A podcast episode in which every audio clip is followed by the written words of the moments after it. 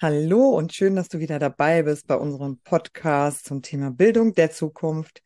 Widerstand ist zwecklos. Hallo und herzlich willkommen. Hallo lieber Dirk. Ich habe überlegt, dass wir vielleicht heute mal über das Thema sprechen könnten.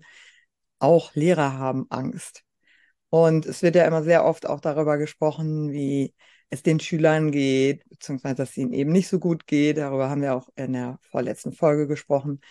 Und ähm, ganz oft wird so ein bisschen vergessen, wie schlecht es teilweise auch den Lehrern in ihrer Rolle geht und welche Ängste sie auch vielleicht mitbringen in den Schulalltag und welchen Themen sie sich auch selber innerlich immer wieder stellen müssen, um diesen Job machen zu können. Und ja, da würde ich gerne heute mal mit dir drüber sprechen. Was sagst du zu diesem Thema? Es mag dich oder es wird dich nicht überraschen, ich finde es gut. also, ähm, ja, ich meine, es gibt immer mehrere Seiten und das ist vielleicht auch ein ganz guter Einstieg zu sagen, ähm, weil oftmals äh, ist man so in sich so selber gefangen und sieht so seine Perspektive und seinen Winkel und dann hört man so, ja, aber es gibt auch immer mindestens eine andere Perspektive und dann ist dann schön, dass man es gehört hat, aber man kriegt den, den Blickwinkel nicht geweitet. Und ich finde schön, dass wir heute mal sagen, okay, ähm, dieses Bildungssystem ist nicht nur eine Herausforderung für die Schülerinnen und Schüler, sondern auch für die äh, Fach, pädagogische Fachkräfte, Lehrkräfte. Ähm, ja. Und ich meine, man sieht es ja auch, äh, also eigentlich könnte man ja sagen, boah, man wird verbeamtet, also man muss sich um Geld eigentlich keine Sorgen mehr machen, man kriegt eine Pension, solange es diesen Staat gibt, wird man immer Pension kriegen. Ähm, das ist ein sicherer Job und heutzutage auch mit der Angst vor KI und das, man müsste eigentlich, die, die Unis sind voll, wir haben zu viele Lehrer, aber das ist ja nicht so. Ähm, von daher, irgendwo ist dieser Job nicht so attraktiv, wie er eigentlich sein könnte, so vielleicht von den Rahmenbedingungen. Und das hat auf der einen Seite damit zu tun, dass irgendwie unser Bildungssystem marode ist und so ein bisschen krank macht. Wir haben darüber gesprochen. Ähm, und jetzt lass uns wirklich mal beleuchten, warum ja auch die Mitarbeiter ähm, auf der Erwachsenenseite oder auf der, also die Lehrerinnen, Lehrer und ähm, pädagogische Fachkräfte ähm, ja auch einen, einen Struggle erleben und ähm, ja, vielleicht magst du, ich meine, du warst, oder du bist ja einfach mit eine absolute Expertin, du ne, hast ja ganz viel Referenz. Vielleicht magst du mal den Einstieg wagen. Ähm, ja, du hast ich mag mich outen. ja, also ich mag mich gerne outen. Ähm, auch ich habe viele Punkte, wo ich auch immer wieder Angst verspüre, wenn ich im, im Klassenraum bin, wenn ich vor der Klasse stehe und wenn ich mir Gedanken darüber mache, was tue ich da eigentlich? Und da habe ich immer wieder so Momente gehabt, wo ich auch wirklich ähm, ja sehr viel Angst gespürt habe und gedacht habe, so, oh, das fühlt sich jetzt nicht gerade so gut an. Also von so, ich sag mal auch relativ ähm, kurz äh, episodischen Momenten, wo vielleicht ein Schüler einen Tisch umschmeißt, einen Stuhl umtritt, mir seine gesamte äh, Schultasche vor die Füße knallt und, und das ganze Material. Das sind dann immer so Schockmomente, wo man denkt so, hm, okay, was passiert jetzt hier gerade und wie weit geht er jetzt noch und was kommt als nächstes? Wo man natürlich auch äh, in so einen Panikmodus kommt, weil das äh, Sicherheitsgefühl ist dann nicht mehr ganz so da. Mhm. Ähm, aber natürlich auch so grundsätzliche Dinge wie, was mache ich eigentlich hier?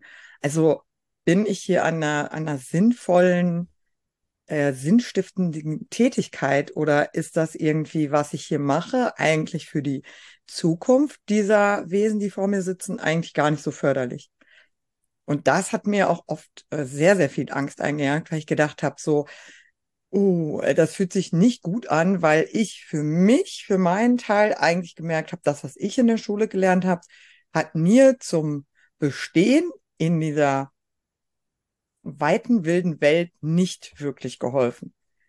Und ich war da eigentlich nicht drauf vorbereitet. Also die Dinge, die nach dem Verlassen der Schule auf mich zugekommen sind, die habe ich überlebt. Aber ich war wirklich auch sehr, sehr oft und sehr, sehr lange in einem Überlebensmodus. Mhm. Und es hat sich nicht wie, das ist jetzt schön hier zu sein angefühlt, sondern das hat sich ganz, ganz lange wie ein Kampf angefühlt. Und da habe ich einfach auch wirklich Angst gehabt, dass ich im Grunde genommen den Schülern gar nicht das Richtige mitgebe. Und habe mich natürlich auch so ein Stück weit dahinter versteckt, dass ich gesagt habe, na ja, der Lehrplan, Curriculum, die Vorgaben. Das System ermöglicht es mir nicht. Und ähm, trotzdem ist diese Angst auch geblieben, habe ich denn überhaupt genug versucht, auch die, die wichtigen Themen nach vorne zu bringen und vielleicht auch selber genug ähm, versucht, auch Dinge zu ändern. Das waren ja. schon so Momente, die, ähm, ja, die sehr angstbehaftet waren und die, die viel Energie auch abgezogen haben.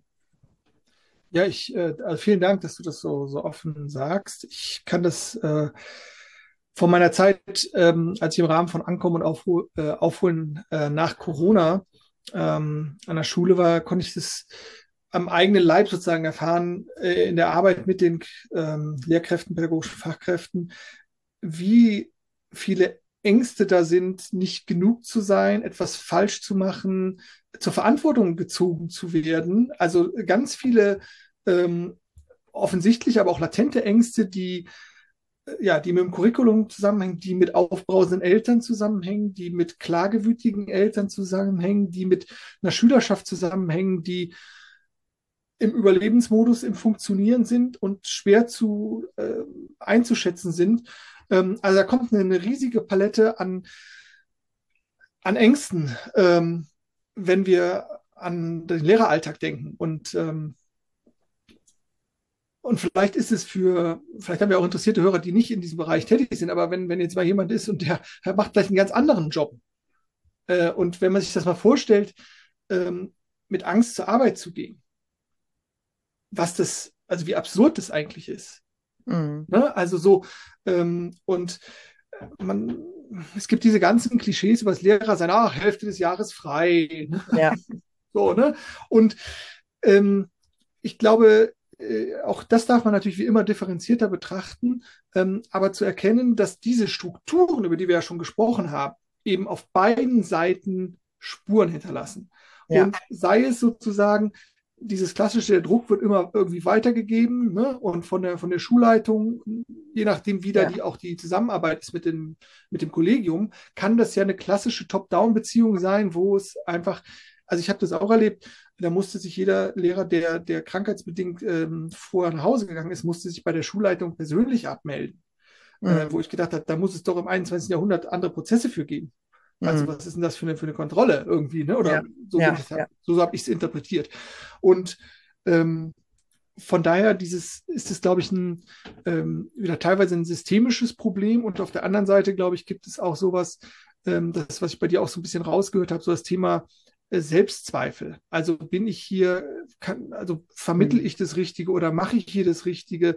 Ähm, werde ich dieser Verantwortung gerecht? Ja. Denn ich meine, äh, ich würde jetzt mal einfach äh, steile These behaupten, dass, dass die Menschen, die da, die angefangen haben, äh, auf Lehramt zu studieren, äh, das ja nicht gemacht haben, weil sie irgendwelche ja, irgendwelche unempathischen, asozialen Menschen sind, sondern weil sie eben empathische Wesen sind und etwas besser machen wollen, etwas vermitteln wollen und etwas mitgeben wollen. Und mhm. dann kommt dieser Praxisschock, äh, der ja auch nochmal einfach ein Unterschied ist, als ob ich hospitiere oder ein Praktikum mache. Ähm, und das dann jeden Tag. Und das von, von halb acht oder von acht bis um, um drei oder um vier. Also, ja. und ja, also ja, ja den, also, Punkt, den Punkt sehe ich. Ich möchte mal bei einem Punkt gerne ansetzen, den mhm. wir natürlich immer wieder hören ähm, als Lehrer, und das ist der, ihr habt ja so viele Ferien. Mhm. Und ich muss sagen, ohne diese Ferien hätte ich diesen Job nie machen können. Mhm. Weil wir die Ferien wirklich brauchen, um die Akkus wieder aufzufüllen. Weil alleine diese Situation, dass du in jeder Minute mit circa 30 Menschen in einem Raum bist und diesen Raum halten musst. Und ich sag mal jetzt optimistisch gesprochen, 60 Prozent dieser Menschen, die mit dir in dem Raum sind, eigentlich nicht in diesem Raum sein wollen. Und ich mhm. weiß das von meinen Umfragen, dass es tendenziell eher mehr sind. Und es liegt nicht unbedingt nur an mir, mhm. Sondern dass sie generell gar nicht zur Schule gehen wollten ähm, dann ist das einfach eine Situation, die man energetisch erstmal halten muss.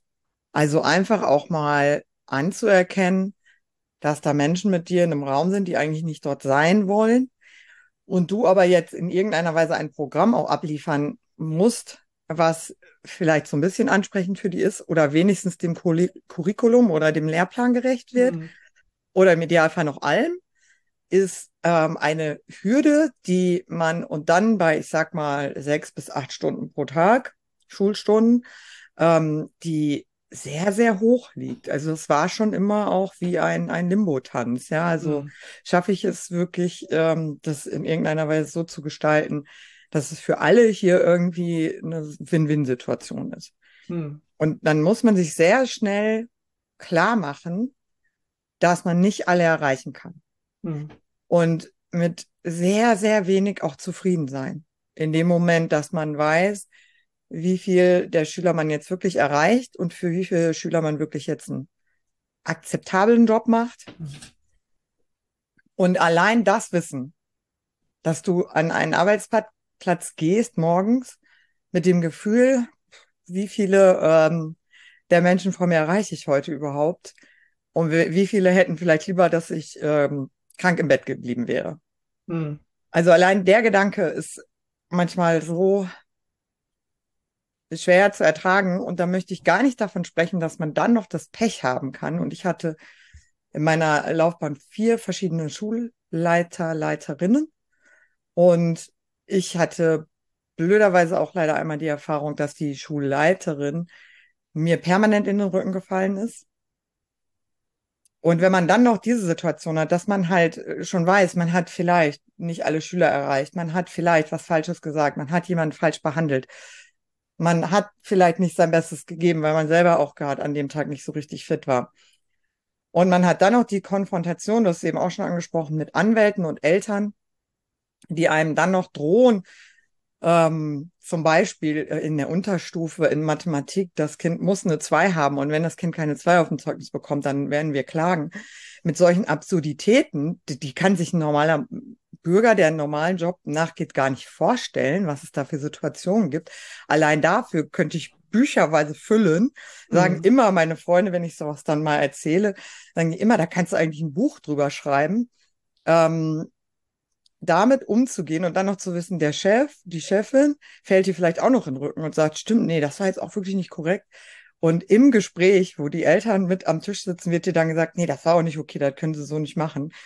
Äh, und man guckt nur äh, die Schulleitung an und denkt so, was ist gerade hier schiefgelaufen? Mhm.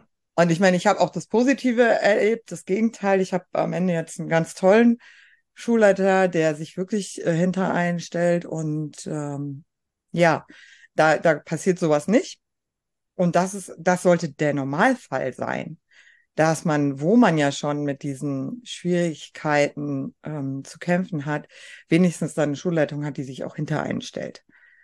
Und das sind nur mal so Dinge, wo, wovor man auch potenziell einfach dann Angst haben kann. Mhm. Also flattert da wirklich jetzt irgendwie ein Brief vom Anwalt mal rein. Mhm. Man braucht eine sehr hohe Resilienz, um mit diesen ganzen Faktoren umgehen zu können. Ja. Ja, vielleicht nochmal als kleiner ähm, Reminder auch, dass wenn sich Schülerinnen und Schüler wünschen, dass man eine Lehrkraft ähm, gesundheitsbedingt ausfällt, ist es nichts Persönliches. Ne? Aber ähm, was trotzdem, also was ich unglaublich faszinierend fand, zu sehen, ich gehe da morgens in so eine Schule rein, ähm, also jetzt auch wieder in dieser Ankommen nach Corona-Stelle.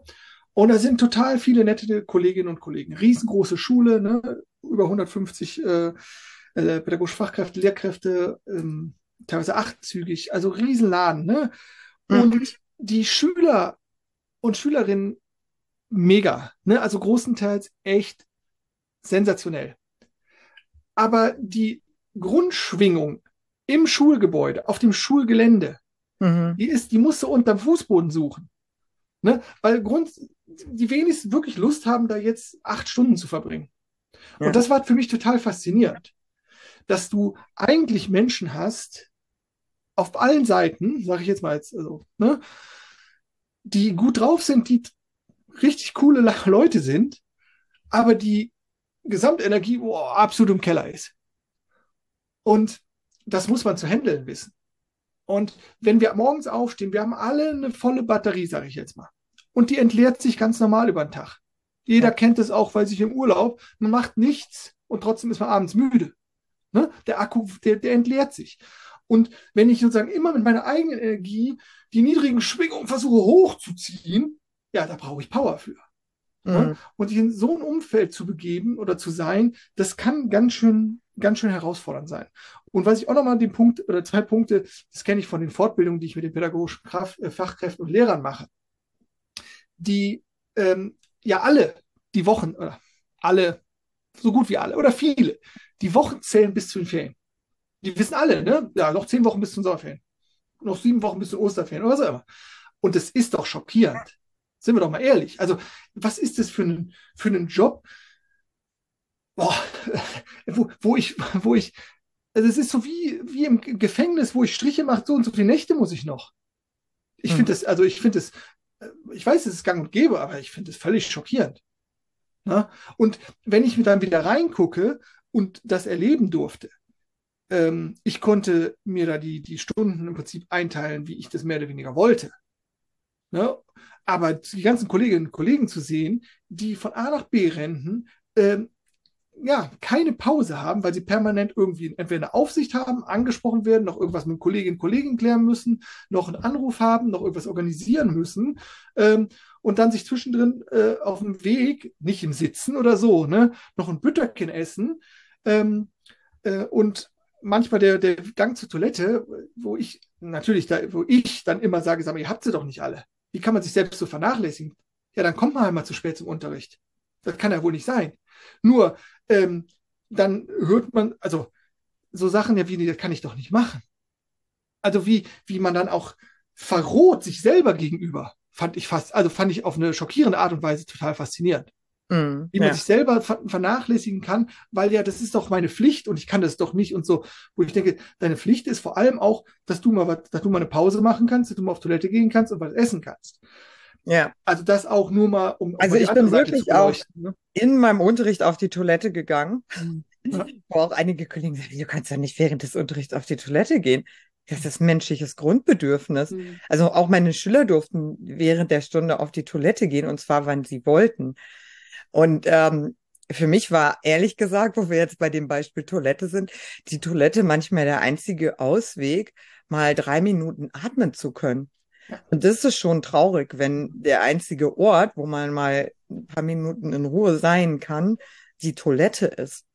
Also man wird ja im Lehrerzimmer immer belagert, da kommen immer Fragen und dann kommen immer irgendwelche Dinge, die zu tun sind. Und der, der Toilettenraum ist dann der einzige, wo man die Tür mal zumachen kann. Also wenn ich wirklich in so einem Zustand war, wo ich so ähm, erschöpft und gestresst war, dass ich einfach mal atmen musste, dann musste ich auf die Toilette gehen. Ja. Mhm. Ja. ja, herzlich willkommen im deutschen Bildungssystem.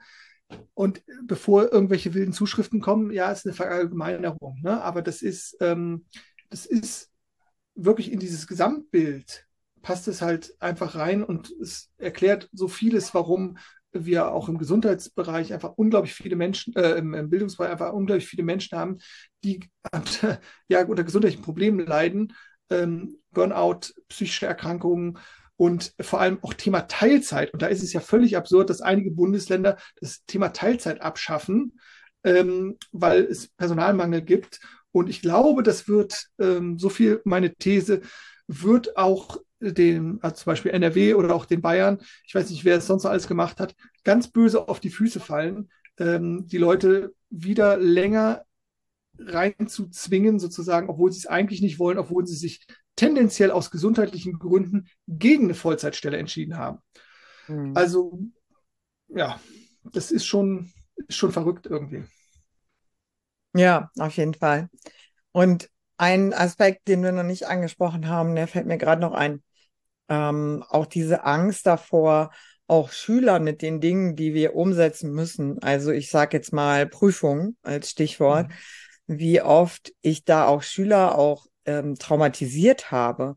Und das einfach auch zu wissen, ähm, dass diese, diese Prüfungssituation für manche, die jetzt vielleicht auch irgendwie Traumafolgestörungen aus Entwicklungs- oder Bindungstraumata haben, dass diese Kinder und ähm, Jugendlichen eben nicht in der Lage sind, so eine Prüfung gerade zu machen, weil ihr Nervensystem das einfach nicht mitmacht. Also ich hatte jetzt äh, im letzten Schuljahr eine Schülerin und die hatte große Angst vor einer Sportprüfung. Und dann kam sie zu mir und hat gesagt, ja, kann man da nicht irgendwas machen? Und dann habe ich das mit dem Kollegen halt mal besprochen und habe gesagt, das ist eigentlich jetzt keine gute Idee, sie dazu zu zwingen und ihr Nervensystem so überzustrapazieren, weil die wirklich weinend auch vor mir saß. Und das sind so Situationen, wo ich denke, ich habe wirklich Angst davor, wie viele Schüler habe ich auch in meinem in meinen 15 Jahren schon traumatisiert durch mein Verhalten, was natürlich an ein System gekoppelt ist mit den Vorgaben, die ich da vielleicht gut erfüllt habe, mhm. aber auf der menschlichen Ebene auch wirklich Schaden angerichtet habe. Mhm. Und das ist auch etwas, was, ähm, was etwas mit einem macht, wenn ich, mhm. wenn ich dieses Bewusstsein dafür habe und weiß, was ich da eigentlich auch mit gewissen ähm, Vorgaben, die ich einfach nur umsetze, was ich damit bewirke bei Menschen. Ja, finde ich auch einen super wichtigen Punkt. Und ich ähm, möchte noch mal so ein bisschen daran erinnern, dass dieses, dieses Thema in der Erziehung, dass man eigentlich mal sagt oder weiß, die Erziehungsberechtigten, also in der Regel ja die Eltern, geben eigentlich ihr Bestes. Was nicht heißt, dass immer das Beste bei rumkommt oder dass das für das Kind das Beste ist.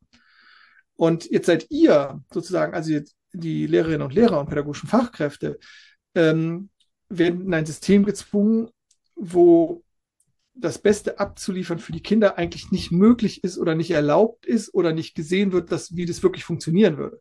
Und mhm. das, das macht natürlich ganz viel.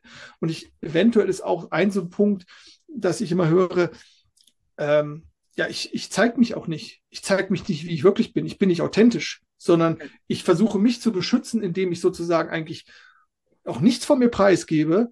Und, und ich glaube, das führt noch zu einer viel größeren Katastrophe, weil die Schülerinnen und Schüler es ja auch mitkriegen, dass da jemand nicht authentisch, nicht greifbar ist, sondern mhm. einfach so eine Hülle ist oder wie so ein Roboter oder einfach nicht, nicht, ja, der, die Person ist nicht richtig anwesend als das, was sie wirklich ist, nämlich als dieser Mensch, sondern es ist ein Lehrkörper, der halt eine, eine Rolle spielt, um sich selber zu beschützen.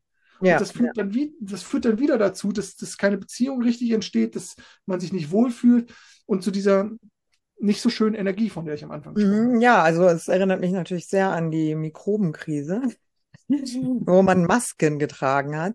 Ähm, die Maske zu tragen ist nur was, was wir im Alltag eben auch sehr gewohnt sind, ohne dass wir uns jetzt diese ähm, physische Maske aufsetzen, aber dass wir einfach eine Maske tragen, indem wir eine Rolle verkörpern und in diese Rolle auch eintauchen, reinschlüpfen, wie auch immer, und sie verkörpern. Ich habe da eine Rolle verkörpert. Das war aber seltenst ich. Hm.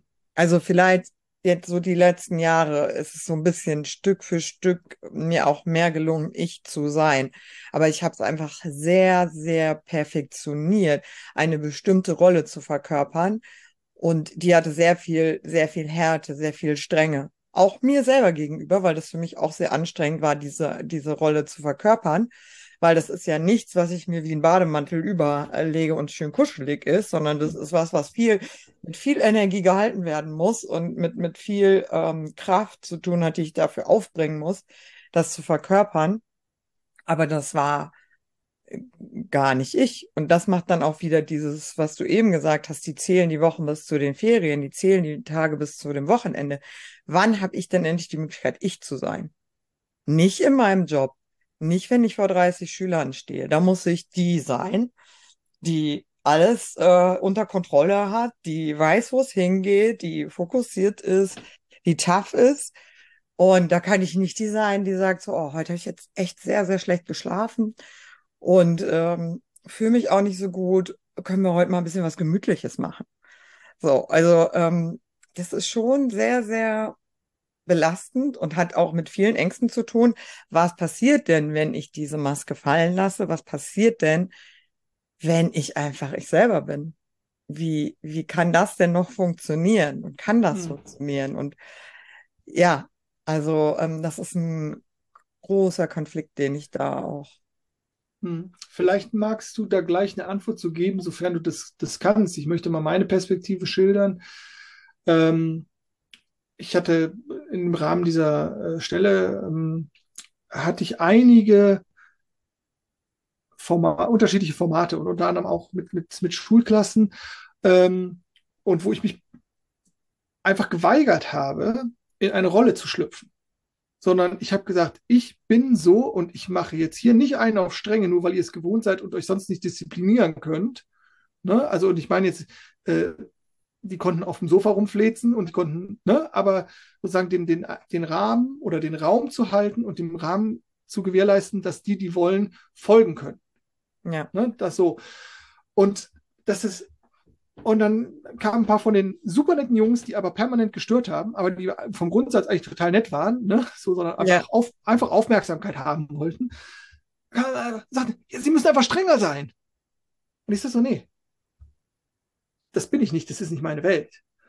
Und ähm, diese, dieses Geben von Verantwortung an die Schülerschaft, dass ich ihnen zutraue, den Raum zu halten für lernwillige Kolleginnen und Kollegen, also für andere Schüler, für andere Kinder, für andere Jugendliche.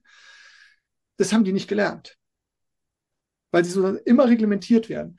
Und trotzdem, und meine Rolle war dann eine andere, dass ich den Mut habe, mich dahin zu stellen, als der, der ich wirklich bin. Mhm.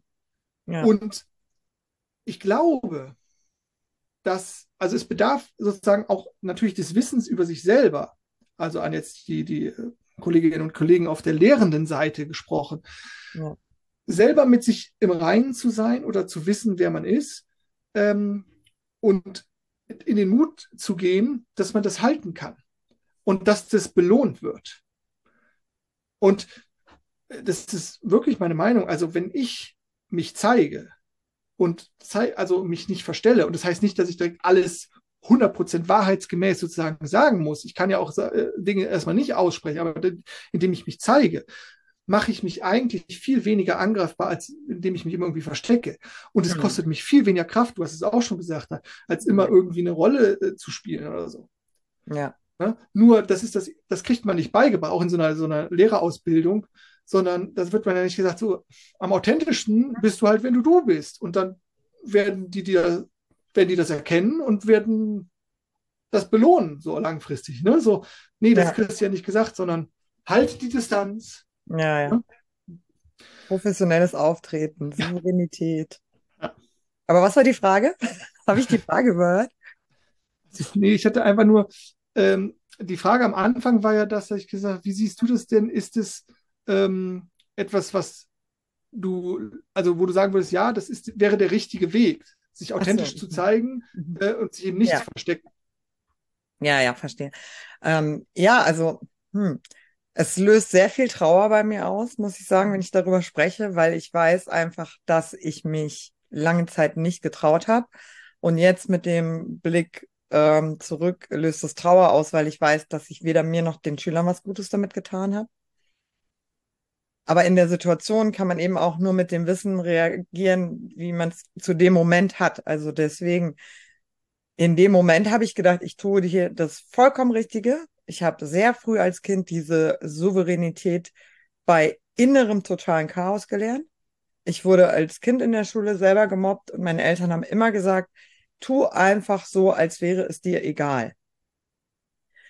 Und dieses Muster habe ich so stark verkörpert, dass ich es eben auch in dieser Situation als Lehrperson verkörpert habe und gesagt habe, okay, innen sieht jetzt echt ziemlich marode bei mir aus, aber ich tue nach außen einfach mal sehr souverän, dann wird es schon klappen. Und jetzt, rückblickend muss ich sagen, das war der falsche Weg. Aber rückblickend kann ich es jetzt nicht mehr ändern. Ich kann es nur als Inspiration mitgeben, dass es für mich heute schlüssiger ist, auch die authentische Version zu teilen. Nur, das hast du eben schon gesagt, es erfordert eben sehr viel Mut. Hm. Und den Mut hatte ich nicht. Hm. Und ich hatte auch nicht den Background durch Kollegen oder Schulleitung. Hm. Weil wenn du in der Situation dann auch oft diese Situation erlebst, dass dir die Schulleitung wieder in den Rücken fällt, dann hast du nicht mehr den Mut, auch nochmal Dinge irgendwie zu machen, die vielleicht irgendwie gegen das System sind. Hm. Und ich weiß, in den letzten Jahren, auch in dieser Mikrobenkrise, ähm, hatte ich wieder die Situation, dass ich auch manchmal Dinge einfach gemacht habe. Ich habe zum Beispiel auch Karnevalslieder gehört in Kölner Karnevalshochburg. Einfach kein Karneval zu feiern war für Schüler und mich auf jeden Fall ähm, sehr, sehr schwer. Und da hat uns wirklich was gefehlt und wir alle brauchten Lebensmut. Wir alle brauchten irgendwie Aufheiterung. Und ich habe einfach Karnevalslieder gehört. Und natürlich haben wir alle Masken getragen und äh, uns an diese tollen Vorgaben gehalten. Aber wenn so ein Refrain kommt, dann singt man halt unter der Maske auch mal mit. Und es ist wirklich vorgekommen, dass ein Kollege, und ich benutze jetzt absichtlich dieses Wort, denunziert hat. Und zwar hat er sich beschwert, dass ich gesungen hätte mit meinen Schülern und ist aber auch nicht zu mir gekommen, obwohl er mir gegenüber saß im Kollegium, sondern hat sich beim Lehrerrat darüber beschwert, weil es ja den Musikkollegen auch nicht erlaubt gewesen ist zu singen und wie ich mir dann die Unverschämtheit rausgreifen könnte, denn jetzt mit den Schülern zu singen. Hm. Und wenn solche Dinge passieren, wo du einfach auch sehr ähm, hinterfragt wirst oder nicht nur hinterfragt wirst, sondern ja auch so komplett ähm, als Vollidiot dargestellt wirst, so was du denn da jetzt gemacht hast. Also wirklich der Wortlaut war, ich hätte damit ja ähm, das gesamte Kollegium in Gefahr gebracht. Dann, dann ähm, macht das was mit einem. Also wie authentisch willst du noch sein? Also das war vollkommene Authentizität von mir, diese Lieder zu hören, mit den Schülern zu singen. Wir waren sehr, sehr happy. Aber es hat natürlich auch nicht gerade zu Applaus geführt. Und dann rutscht man eben auch schnell wieder da raus und denkt sich, okay, nee, das machen wir nicht mehr. Äh, ich glaube, das ist, ähm, ah, mir fällt gerade irgendwie Reinhard May ein, äh, in irgendeinem Lied geht es darum, da gibt es die Zeile, wer, wer die Wahrheit spricht, braucht ein ganz schnelles Pferd. Ähm, es hat, passt jetzt nicht hundertprozentig, aber ich, was ich, was ich eigentlich denke, ist so dieses, ja, ähm, ich glaube, das ist das, was ich ja auch mit Mut meinte. Ne? Also man wird halt nicht, wer Veränderung will oder Veränderung lebt und dazu gehört authentisch sein, ähm, braucht oftmals ein dickes Fell oder braucht ja. halt einfach auch einen langen Atem. Ja. Ähm, und es, was nicht heißt, dass es allen anderen gefallen muss. Und dass die das auch, ne? sondern aber zu, diese Toleranz zu haben, ah, da macht jemand etwas anders und ich, ich kann das aushalten. Mhm. Ähm, all das, was wir ja auch während dieser äh, Corona-Zeit oder so ganz, ganz wenig hatten, weil mhm. immer alles wussten, also auf allen Seiten immer wussten, was besser ist und was richtig ist und so. Und ähm, ne, also es war eine, war eine, war eine absolute Katastrophe. Und ja. ich glaube, da ähm, würde es uns allen helfen, allen Beteiligten helfen, ähm, äh, immer, dass wir, dass wir nicht, dass wir neigen ja ganz oft Dinge, die in uns sind, auf andere zu projizieren. Ne? Also die eigenen Ängste mhm. auf jemand anders oder die ja. eigene Unruhe, die eigene Unsicherheit und auf äh, oder natürlich auch immer zu wissen, was andere falsch oder richtig machen und das natürlich dann auch immer loszukamellen und bei sich selber zu bleiben. Und ähm, ja, und weil natürlich auch, wir, wir haben ja hier das Thema heute aufgemacht, dass die Angst der Lehrkräfte und nämlich, wenn, und nämlich zu erkennen, auch in, in so einer Situation, äh, bei dem Kollegen jetzt, der dann vielleicht einfach Angst hatte, die, die eigene Angst zu erkennen und mhm. dann nicht zu denunzieren oder das, sondern zu sagen, okay, wie gehe ich mit meiner eigenen Angst um? Ja. Und, und das ist ja eigentlich das. Und das ist ja auch das, was, was wir hier machen wollen, dass ihr als Zuhörende merkt, ah, okay, hier ist mein Thema, hier ist meine Angst, hier ist meine mhm. Unruhe, hier ist äh, in der Vergangenheit über, über Handysucht gesprochen oder über Handys gesprochen. Hier, hier ist mein, mein Handy-Fehlverhalten, also ich nenne es mal Fehlverhalten. Einfach die eigenen Themen zu erkennen ja. und selber dahin zu schauen und selber in die Veränderung zu kommen und zu sagen, und es nicht irgendwie immer an andere irgendwie auszulagern. Ja, und dass es auch sehr schmerzhaft ist. Also es hm. ist für mich auch sehr schmerzhaft zu erkennen, dass ich eben diese sehr harte, souveräne Lehrerrolle auch gespielt habe, aus Angst vor den Schülern. Also weil ich Angst hatte, ich verliere die Kontrolle. Das war für mich eine Form von Kontrolle. Ich kontrolliere mit Strenge. Und das dann auch zu erkennen, dass es mhm. eigentlich nur um meine Ängste ging dabei und nur um meinen, ja, auch erbärmlichen Versuch, 30 Leute zu kontrollieren und vielleicht an irgendein Ziel auch zu führen, was mir vorgegeben wurde in einem Lehrplan. Ähm, und ich, ich den falschen Glauben hatte, mit dieser Strenge kann ich das Ziel besser erreichen. Mhm. Das ist schon auch, das fühlt sich halt nicht mhm. gut an. Ne? Also das tut schon auch weh. Aber mhm. man, man darf dann ja trotzdem auch so mitfühlend mit sich sein und sagen, in dem Moment habe ich mein Bestes gegeben. Das war leider mein erbärmliches Bestes. Ja. Und dann einfach nur zu gucken, wie würde ich es jetzt anders machen. Und die Situation war wirklich die jetzt, um nochmal den Loop zu schließen mit der Schülerin, dass ähm, sie einen Vortrag bei mir auch halten sollte und alle Schüler mussten diesen Vortrag halten. Und ich dann zu ihr gesagt habe, ähm, schick ihn halt einfach als, ich weiß gar nicht mehr, PDF oder sowas, ähm, schick den einfach nur rum und du musst ihn nicht halten. Und das hätte ich früher nicht geschafft, weil ich geglaubt mhm. hätte, nee, alle müssen den Vortrag halten, also auch diese Person, auch wenn sie jetzt eben da sehr traumatisiert, sehr labil ist und ja ganz offensichtlich dieser Vortrag ihr nicht gut tut. Ich habe mhm. wirklich geglaubt, wenn ich etwas nur oft genug mache, werde ich auch besser darin. Das war mhm. wirklich mein Glaube. Und mhm. deswegen habe ich auch oft Schüler vielleicht dann nach vorne geholt oder die mussten irgendwelche Vorträge halten oder ich habe sie drangenommen, ähm, in dem Glauben, dass sie dadurch besser werden. Mhm. Und jetzt zu erkennen, nee, damit habe ich eigentlich eher auch diese Schüler nur zusätzlich traumatisiert und vielleicht mehr Schaden angerichtet als etwas Gutes hervorgebracht ja, ist mhm. auch sehr schmerzhaft, aber man muss ja trotzdem der Wahrheit leider ins Auge blicken manchmal. Ja, ich würde sagen, das ist jetzt auch erstmal eine, eine Perspektive. Ne? Also, weil zwei Dinge dazu. Ähm, wenn ich nie meine Komfortzone verlasse, wird sie nicht wachsen. Das heißt, ähm, es bedarf, und da müssen wir aber in die Absprache kommen, natürlich mit den Schülerinnen und Schülern. Also wann bin ich bereit und kann ich die Komfortzone verlassen und wann brauche ich wirklich diesen Schutz? Mhm. Ja, weil äh, manchmal ist es auch gut, wenn man geschubst wird. Das ist, das ist nicht immer schlecht. Mhm. Ne? Nur es darf nicht zu einer permanenten Überforderung werden. Das ist sozusagen das. Ne? Und das andere ist, ja, ähm, auch bei den, weil du es zweimal gesagt hast ähm, und dann trotzdem noch, also dass man, du hast das Beste gemacht und trotzdem noch von erbärmlich gesprochen hat hier auch auf die Sprache zu achten. Ne? Und ganz wichtig an alle auch da draußen, ähm, man weiß nie, mit welcher Maßnahme, mit welchem Satz, mit welcher Handlung man einen Unterschied macht.